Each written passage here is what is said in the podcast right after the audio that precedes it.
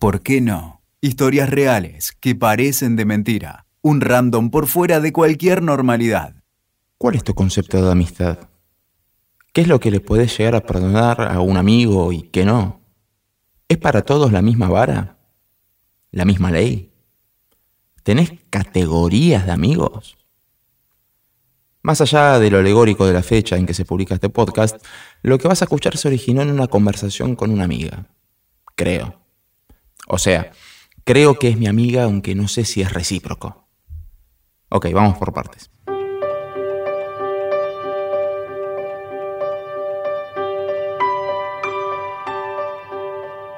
Nos encontrábamos justificando nuestras amistades en medio de una conversación laboral. Ella me explicaba algunas de sus relaciones que, según ella, son cuestionables, y yo le justificaba algunas de las mías, hasta que ambos nos dimos cuenta de que tenía un hermoso tema para escribir. La amistad, concepto de evolución, categorías y demás yerbas en tiempos en los que ya es casi una regla llamar amigo a un contacto de Facebook, sentir que un seguidor de Twitter nos debe algo y que un like de Instagram amerita salir de garante de una hipoteca. Amistad en tiempos en los que nos acostumbramos a romper relaciones por cuestiones ideológicas. La mayoría de las personas a las que traté de amigos son de esos sujetos que tus padres querrían que estuvieran lejos de vos. Solo que en casi todos los casos mis amigos disimulaban tan pero tan bien que mis padres los adoraban. Ya saben de qué clase de, personas hablo, ¿no? Si miro para atrás encuentro a drogones, gente que terminó presa, alcohólicos varios, bohemios, músicos, escritores wannabe y demás delicias de las pesadillas parentales. Curiosamente, la mayoría de quienes fueron amigos míos y me recontra cagaron eran del tipo de personas que cualquiera probaría. Hoy, queridísimos podcast escuchas, hablaremos de amistades que no temen violar la ley, amigos insólitos, los menos esperados, los más sorpresivos, los traidores, los eternos, los de fierro, los colgados.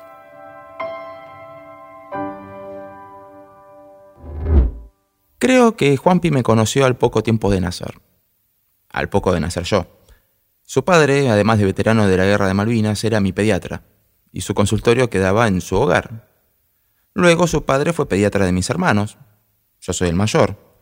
Con el paso de los años, Juanpi, que me llevaba unos cuatro años, me entretenía mientras en el consultorio el doctor terminaba de atender a mis hermanos. Habré dejado de verlo cuando cumplí nueve años, Nada más aburrido para un adolescente que entretener a un mocoso cliente del padre. En mi infancia no fui de tener amigos. De hecho, no los tenía o si aparecía alguno, me duraba poquísimo. Nunca supe si fue mi comportamiento excéntrico o que era un niño demasiado callado o qué. No era traga, no era un fracasado, no era un gordito ni un flacucho, ni el más alto, ni el más petizo. Pero sí tenía relaciones relativamente amistosas a las que no podía llamar amigos. No podía hacerlo porque el concepto de amistad que bajaba desde la TV con programas como Amigos son los amigos o la banda del Golden Rocket mostraban grupos de amigos modelo ciudad-estado. Ninguno del grupo tenía otras amistades que las del propio grupo. Eran ellos y nadie más entraba con el paso de las temporadas. Y eran de fierro, ¿eh? se veían todos los días y se perdonaban todo, aunque nunca se traicionaban en serio. Y yo, mientras tanto, tenía por amigo un perro pequinés, la Nintendo y mis libros. Cuando mis padres me asociaron al Deportivo Español, algo comenzó a cambiar. No sé si lo conté alguna vez, pero durante toda mi infancia y hasta los 18 años jugué a un deporte llamado hockey sobre patines. Los sanjuaninos, mendocinos, puntanos, españoles, alemanes, holandeses e italianos sabrán de lo que hablo. Cuatro jugadores y un arquero por equipo, patines de cuatro ruedas hiperveloces, protección solo hasta las rodillas, Velocidad, violencia física no siempre culposa, cicatrices, moretones, camaradería, etc. Con los parámetros que manejaban aquel entonces no sabía si mis compañeros de las categorías infantil, prejuvenil y juvenil del español eran mis amigos. Nunca fui a sus casas, pero nos moríamos de risa. Nunca vinieron a mi casa, pero sabíamos casi todo de todos y entre todos. A los 15, con el español hundiéndose institucionalmente, pasé a Vélez Arfield, y nunca más volví a saber de Guilla, Andrés, Germán, Matías y Mauricio.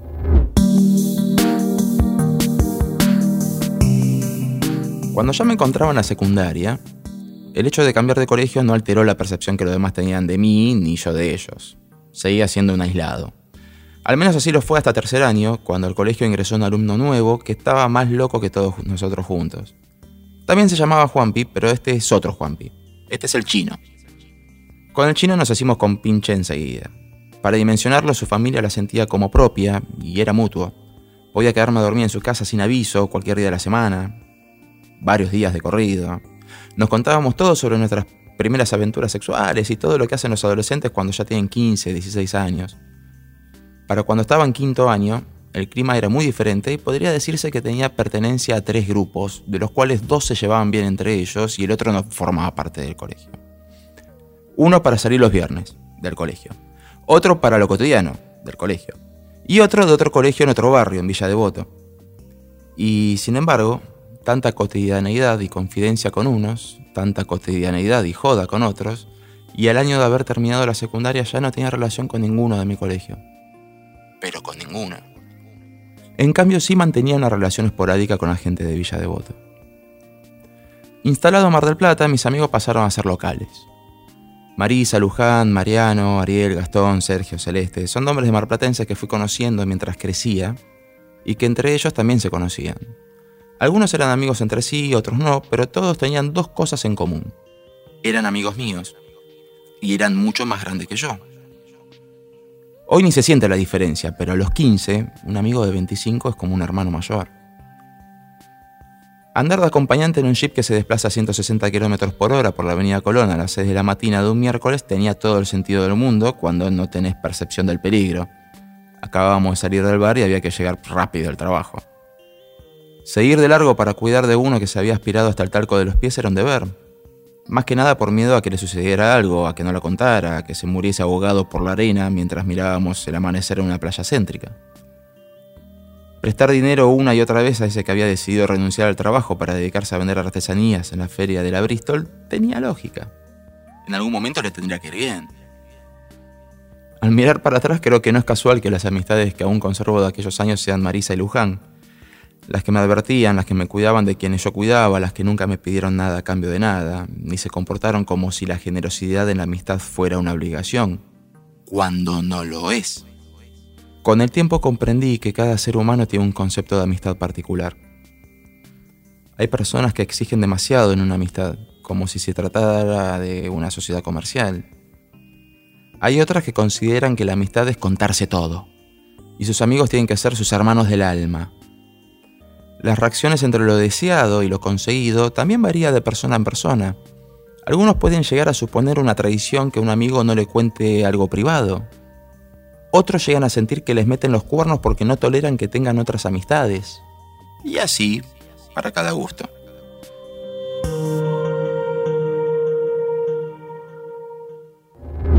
La irrupción de las redes sociales fue un punto de quiebre para el concepto de amistad, y no me refiero a que Facebook te diga que el panadero del barrio de tu abuela es tu amigo. Lo difuso del concepto de amistad pudo haber parecido negativo en un principio, pero no lo veo como fatal, al menos en retrospectiva. Sí era terrible notar que algunos contaban sus vidas a todo el mundo, como si el universo se hubiera convertido en un inmenso gran hermano. Producto de aquellos años, todavía tenemos que escuchar a algunos decir que no es tan grave que tal o cual gobierno avance sobre los datos privados de las personas si le entregaste todo al Face y a Google, como si todo lo hubiéramos hecho, como si fuera obligación, o como si el Face o Google tuvieran patrulleros, ¿no? Pero bueno, Facebook fue un ángel y un demonio a la vez. Hay quienes sienten que le quitó todo lo agradable de recibir un saludo de cumpleaños, ya que comenzó a oficiar de recordatorio.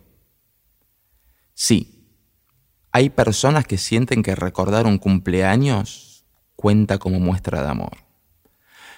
Pero también volvió a contactar a gente que se había perdido y volvió a reconstruir amistades que el tiempo puso en pausa. ¿Quién no buscó a un amigo de antaño a ver si lo encontraba? Yo lo hice, y en muchos casos el resultado fue hermoso. En 2007, luego de que yo escribiera un posteo melanco en mi blog, me escribe Juan Andrés, un compañero de la secundaria de quien yo no había sido amigo. No nos llevábamos mal para nada, siempre nos llevábamos bien, pero estábamos en otra sintonía.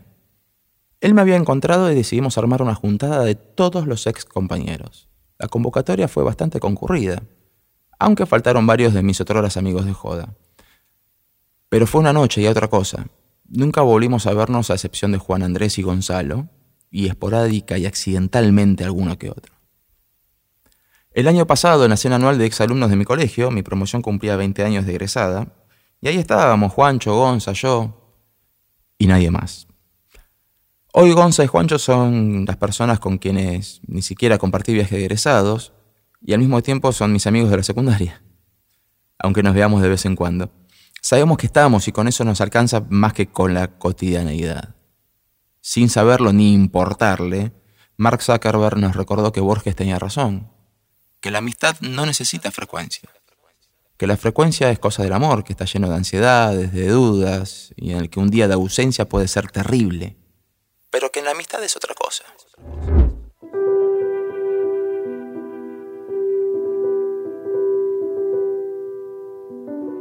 En septiembre de 1955 se estaba llevando a cabo un golpe de Estado. Mi abuelo paterno, por aquellos años peronista sindicalizado como todo devoto de San Perón, corrió a la Plaza de Mayo junto a miles de personas a defender al general, pero ya era tarde. Las redadas policiales comenzaron y, perseguido, logra ingresar en un pasillo de San Telmo pretendiendo escapar de los uniformados. No le resultó, dado que uno de ellos ingresa con él y lo toma del brazo. Al girarlo, el policía se queda helado. Era su amigo del barrio y se conocían desde hacía mucho tiempo. Quédate un rato acá y después rajá para tu casa, dijo el hombre para luego salir a la calle gritando, acá no hay nadie. Lo que se dice una auténtica amistad con beneficios. ¿Hizo lo correcto? Está claro que como amigo sí, pero no sé si notaron que el tipo puso en riesgo su trabajo y quizás su propia vida viendo los resultados posteriores. 60 años después comienzo a trabajar en una oficina nueva con toda gente que ya se conocía de antes. A los pocos meses, mis diálogos frecuentes con mi compañero llamado Juan Pablo lograron que trabáramos una incipiente amistad que se fue profundizando con las coincidencias y las disidencias. Ser fans de los Beatles y de Charlie hacía todo más fácil al tener que charlar de política. Él me venía con sus autores socialistas y yo todavía no me había enamorado del todo de los liberales clásicos. En 2009, luego de cuatro años de amistad sincera, de juntarnos a tocar la guitarra, de conocer nuestros miedos, inseguridades, sueños y deseos, ocurre una conversación mágica. No, mi viejo me cansa, yo entiendo que tiene sus mambos, que nunca superó la guerra, pero hay cada cosa que yo... ¿Que tu viejo qué? Que me cansa. No, mamerto, ¿tu viejo es veterano de Malvinas? Sí, ¿por? Y ahí le digo, ¿qué especialidad médica ejerce? Pediatría, ¿querés un turno, pelotudo? me responde Juan. Y ahí todas las fichas comenzaron a caer. Su padre, médico veterano de Malvinas, había sido mi pediatra. Y Juanpi era ese Juanpi, el mismo Juanpi. Podríamos haber escrito un guion con eso de ser amigos durante cuatro años sin darnos cuenta que éramos los mismos que en 1985, 86. Pero nos cagamos de risa un rato y seguimos en lo que estábamos.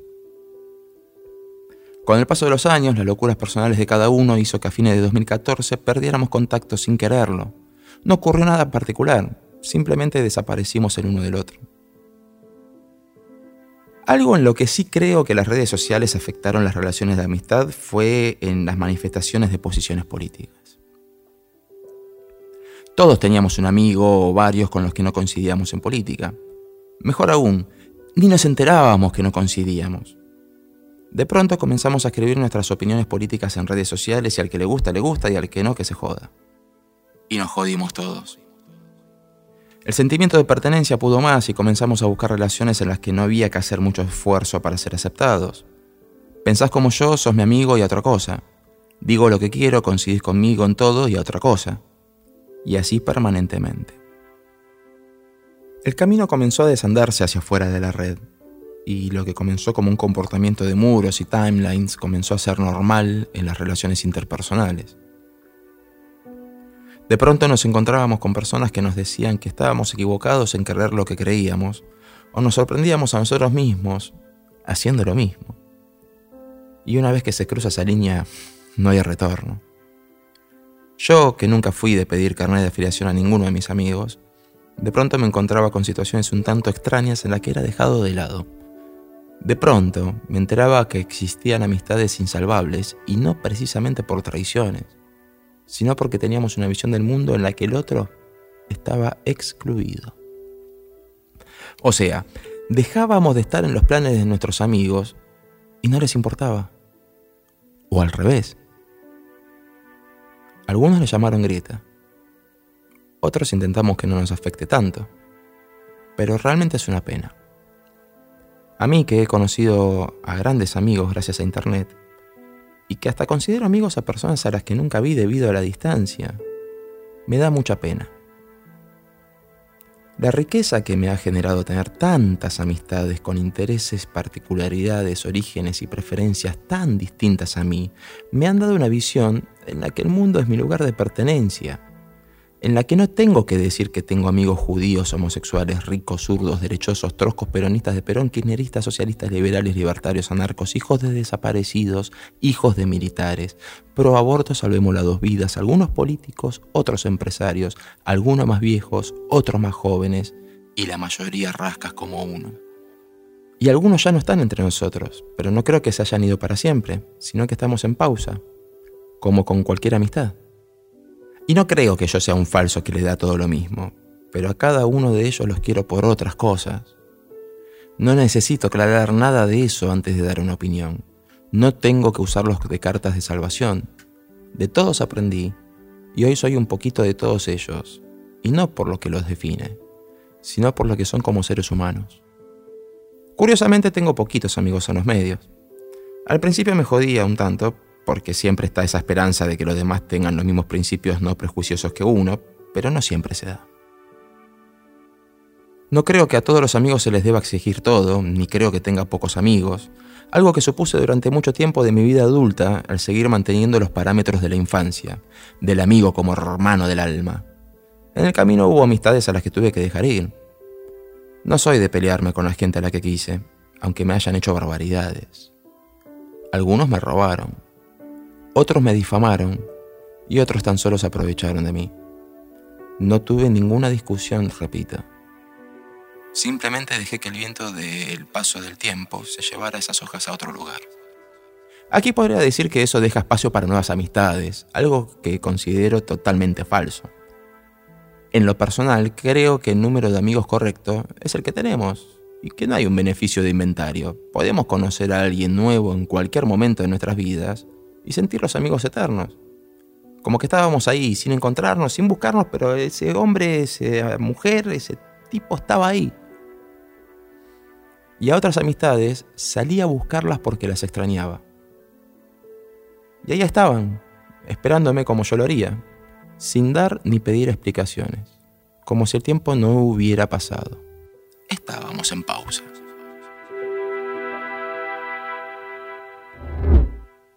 Mientras pensaba este texto le mandé un mensaje a Juanpi. Sí, ese Juanpi. Un profundo, conmovedor y largo mensaje. Un texto en WhatsApp que solo decía PST. O sea, la onomatopeya del chistido, el...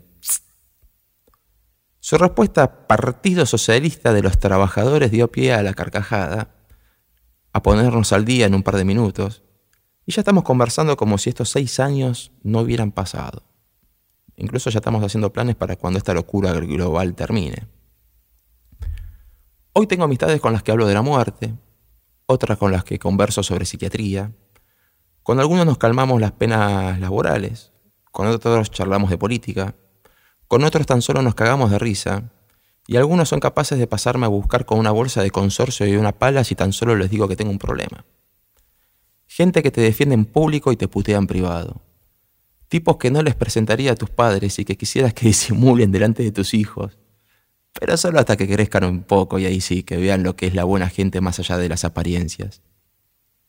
Algunos los veo varias veces por semana, a otros no los veo por años, y a todos ellos los quiero.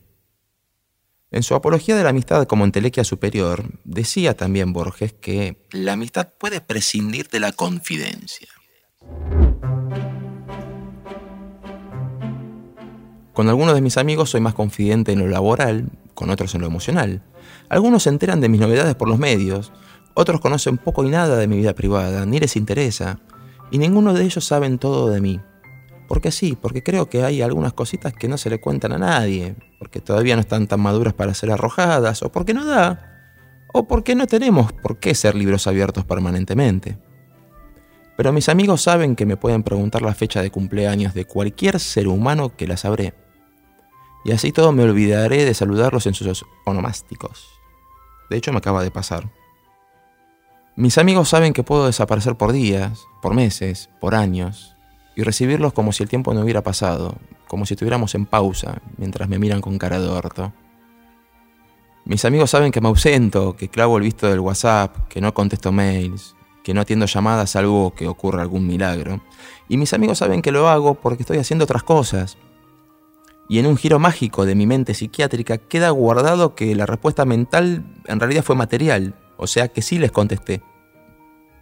Y mis amigos saben que soy un cubo de hielo sentimental, un fallado emocional de fábrica, un robot humanoide incapaz de demostrar algún sentimiento de afecto, a tal punto que algunos de mis amigos pueden no saber que yo los considero mis amigos y que pueden contar conmigo para cualquier cosa. Mientras no me pidan que madrugue. Escuchaste, ¿por qué no? Con Nico Luca, WeToker. Sumamos las partes.